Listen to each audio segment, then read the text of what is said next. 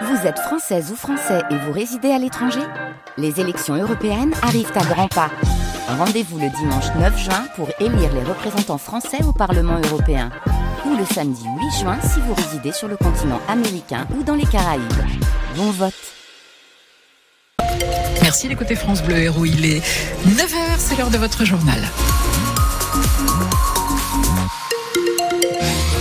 Journal présenté par Sébastien Garnier. Petit coup d'œil d'abord sur la météo, euh, sur la météo dans un instant, mais sur la circulation avec euh, un trafic, euh, comme chaque jeudi, très chargé aux abords de Montpellier. On a des ralentissements sur toutes les entrées de ville. Soyez patients.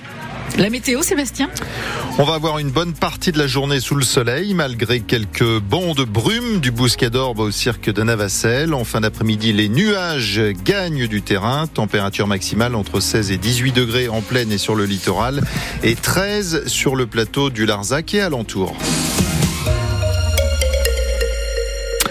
Une série de cambriolages élucidés par les gendarmes de Bédarieux, la fin de quatre mois d'angoisse pour les habitants euh, du Bousquet d'Orbe. Sept vols en pleine nuit dans ce petit village. Les habitants dormaient, les voleurs repartaient avec tout un tas de choses, mais surtout leur voiture. Quatre jeunes, dont un mineur, ont été interpellés il y a quelques jours. Hier, trois d'entre eux, âgés de 18 à 20 ans, se sont retrouvés devant le tribunal correctionnel de, Béziers pour cette série de cambriolages, donc sans violence, mais traumatisante pour les victimes, Cécile Soulier?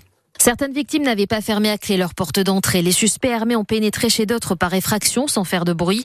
À l'intérieur, ils ont fait comme chez eux alors que les habitants dormaient profondément, fouillant en silence les placards, buvant ce qu'il y avait à boire dans le frigo, puis emportant ordinateur, téléphone portable ou encore clé de voiture pour repartir avec. Certains véhicules ont été incendiés près du Bousquet d'Orbe. L'un d'eux a permis de faire un aller-retour à Montélimar le temps de rencontrer le père de l'un des prévenus. On leur donnerait le bon Dieu sans confession. Ils ont des gueules d'ange, confie les proches des victimes. Aucun n'est connu de la justice, mais tous sont consommateurs de stupéfiants. Tout ça pour financer votre consommation personnelle, déplore le parquet. À la barre, les suspects qui font plus jeunes que leur âge n'ont pas conscience de la gravité des faits. Ils n'expriment aucun regret et n'ont pas de mots pour les victimes. Les jeunes voleurs qui ont demandé un délai pour préparer leur défense, ils seront jugés à la fin du mois. Hier, deux d'entre eux ont passé une première nuit en prison. Un autre, moins impliqué, a été remis en liberté sous contrôle judiciaire. Quant au mineur, il comparaîtra ultérieurement devant le juge des enfants. Une casserole oubliée sur le feu à l'origine d'un incendie cette nuit à Montpellier, quartier Le Maçon, vers minuit, dans un appartement euh, du rez-de-chaussée. Un homme de 76 ans a été sorti inconscient par les pompiers et transporté à l'hôpital. L'automobiliste qui a renversé euh, le 31 janvier un policier avant de prendre la fuite à Béziers a été placé en détention provisoire le temps de son procès. Ce gitan de 32 ans devait comparaître hier, mais il a demandé un, un délai pour préparer sa défense. L'homme s'est rendu une semaine après sa fuite. Il voulait voir sa grand-mère et ses enfants euh, avant. Aujourd'hui, le tribunal de Montpellier va juger un homme pour apologie du terrorisme. Il avait été interpellé après une manifestation de soutien au peuple palestinien en novembre. Il avait qualifié l'attaque du Hamas d'acte de résistance. Il parle d'une phrase sortie de son contexte. Une manifestation de soutien est prévue devant le palais de justice à 13h. La justice qui fait parfois des dons à Emmaüs, dons d'objets confisqués ou bien non réclamés dans des affaires qui sont closes.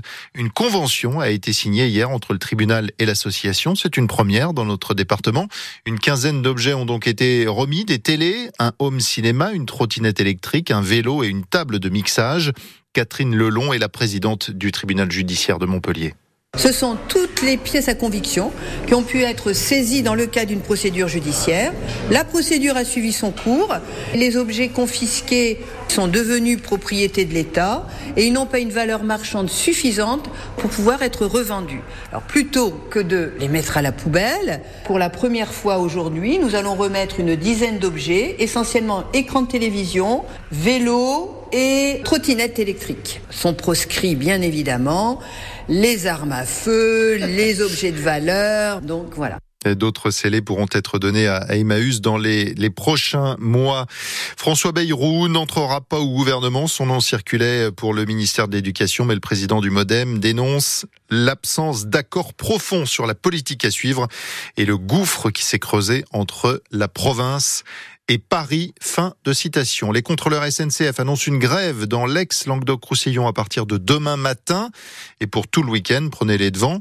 Il y a quelques départs en, vacances. Il euh, dénonce des agressions à répétition en gare et dans les trains. 70% des contrôleurs de TER devraient cesser le travail, 40 à 45% des agents qui travaillent dans les TGV. À propos de, de trains, sachez que la région Occitanie a été récompensée pour son offre d'abonnement baptisée Plus égale Flex, déjà utilisée par plus de 11 000 voyageurs. Elle a reçu le prix de la meilleure initiative transport. L'année 2024 commence comme 2023 c'est terminé par des températures records à travers le monde. L'Observatoire européen Copernicus publie ce matin son bilan pour le mois de janvier. Guillaume Fariol, une fois de plus, c'est du jamais vu.